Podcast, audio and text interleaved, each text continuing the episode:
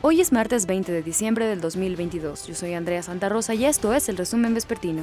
Detuvieron al hermano de Nemesio Ceguera Cervantes, el Mencho, líder del cártel Jalisco Nueva Generación. Pero no es el único golpe que las autoridades han dado al grupo criminal este año.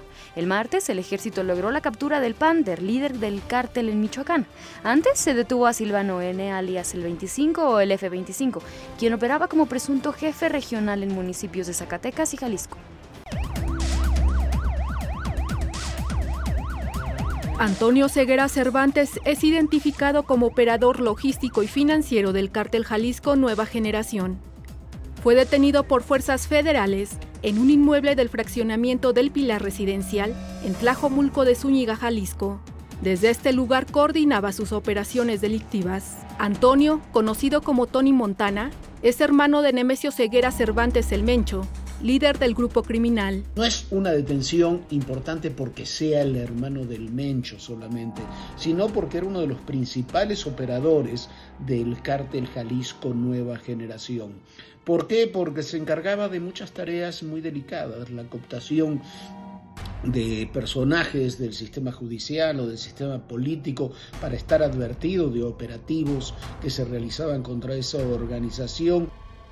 En un comunicado, la Secretaría de la Defensa Nacional y la Fiscalía General de la República indicaron que al momento de su captura le fueron aseguradas un arma larga, seis cortas, un paquete de cocaína, nueve cargadores y dos vehículos.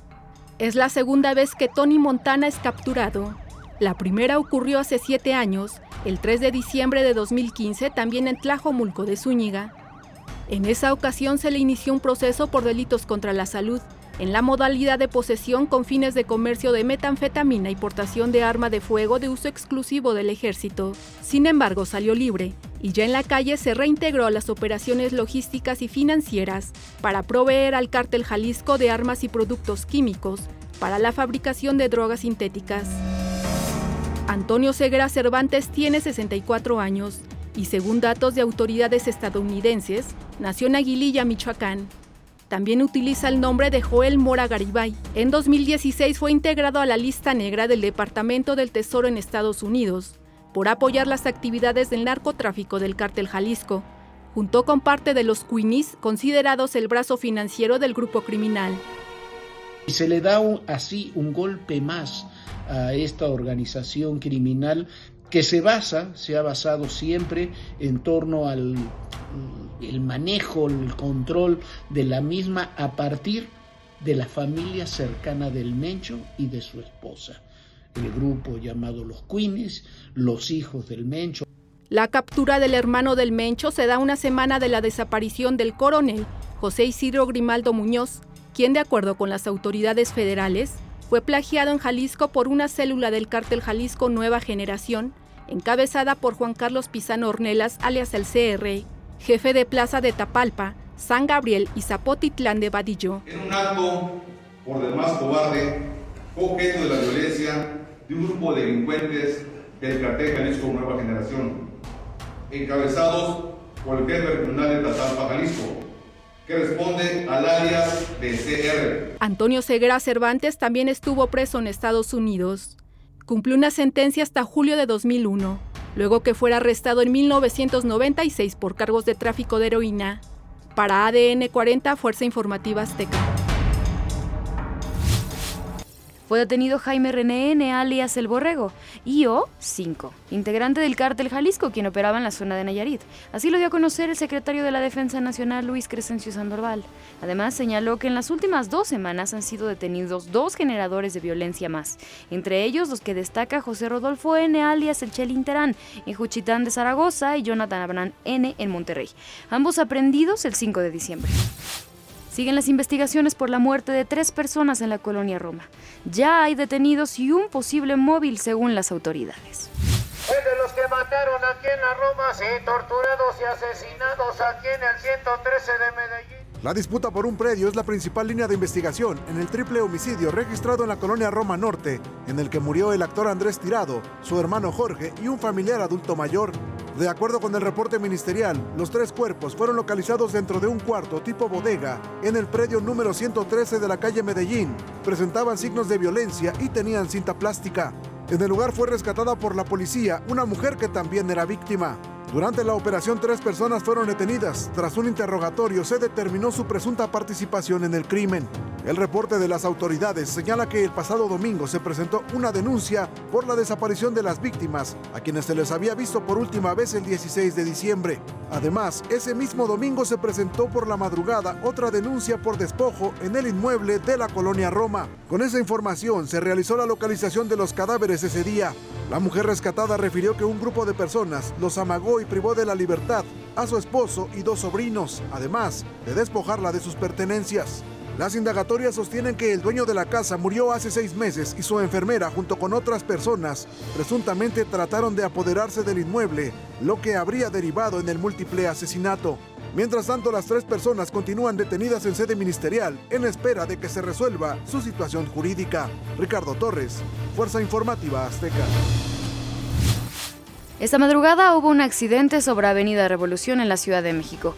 Al parecer el conductor en estado de ebriedad conducía a exceso de velocidad, impactó un bloque de concreto y causó afectaciones a otro vehículo y a un puesto semifijo. El conductor, quien resultó con heridas menores, lo llevaron al Ministerio Público. En lo que va del mes, la policía ha detenido a 996 conductores que no superaron el alcoholímetro y ha remitido 982 vehículos al corralón. Durante el programa Conduce sin alcohol, la Secretaría de Seguridad Ciudadana ha realizado 203.368 pruebas alcohol stop, que son al interior del vehículo, y 7.728 pruebas de alcoholemia desde el primero de diciembre. Las personas que pasen la Nochebuena y el fin de año en el Torito, en la Ciudad de México, comerán lo siguiente. El 24 habrá sopa de codito a la crema con duraznos y jamón, cochinita bibil con cebolla morada, chile habanero y limón, ensalada de manzana y ponche. Mientras que el 31 el menú será espagueti a la crema con duraznos y jamón, alambre de res con chile morrón, cebolla, tocino y queso, ensalada de manzana y ponche. La cerveza, el pan y los cigarros son algunos de los productos que aumentaron de precio en estos días. Será una Navidad mucho más cara.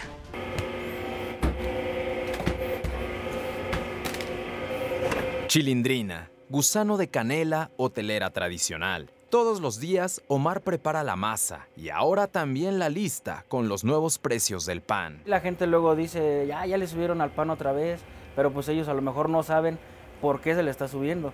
A unos le suben la harina, le suben todo.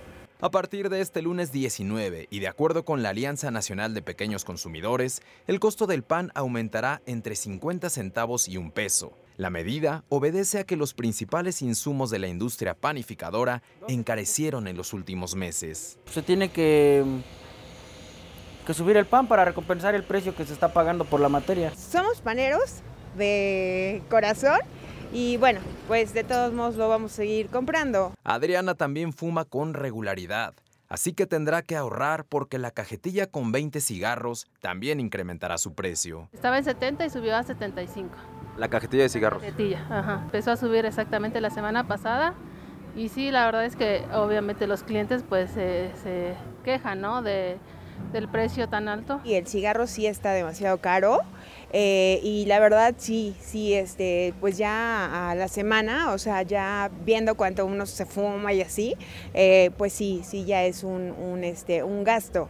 Entonces, pues no sé, yo creo que voy a tener que dejarlo. El precio por cajetilla subió 5 pesos y aún así muchos consumidores están dispuestos a pagarlos. A pesar de eso vamos a seguirlo haciendo, no lo vamos a dejar de hacer, inclusive cuántas, cuántas cosas salen en las cajetillas de cigarro y seguimos haciéndolo. Yo les decía, ya subió, ya van a dejar de fumar, pero no, dicen, pues aún así lo vamos a seguir pagando. O sea, aunque sube es increíble, pero sí lo siguen pagando. La escalada de precios también alcanzó a la cerveza.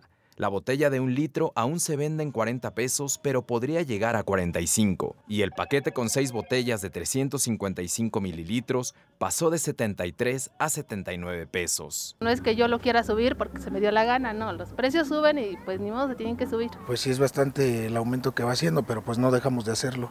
Realmente seguimos consumiendo día a día. Aún no empieza enero, pero el bolsillo comienza a resentir los primeros golpes de la cuesta. Para ADN 40, Javier Martínez en las imágenes, Óscar Hernández Bonilla, Fuerza Informativa Azteca.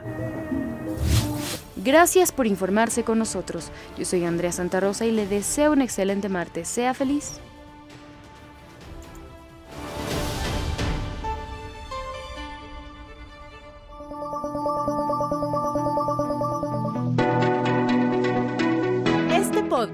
Es presentado por VAS, la super app que te ofrece muchas y nuevas formas de pagar todo lo que quieras con tu celular. Olvídate de las filas y dedícate a lo que más te gusta.